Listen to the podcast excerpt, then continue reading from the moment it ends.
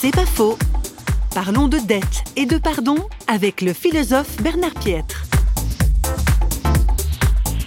On est toujours en dette. Au fond, l'évangile nous rappelle des règles morales fondamentales. D'où le Notre Père, remettez, parce que c'est ça la formule, remet nos dettes comme nous remettons nos dettes à nos débiteurs. C'est ça le texte à l'origine du Notre Père.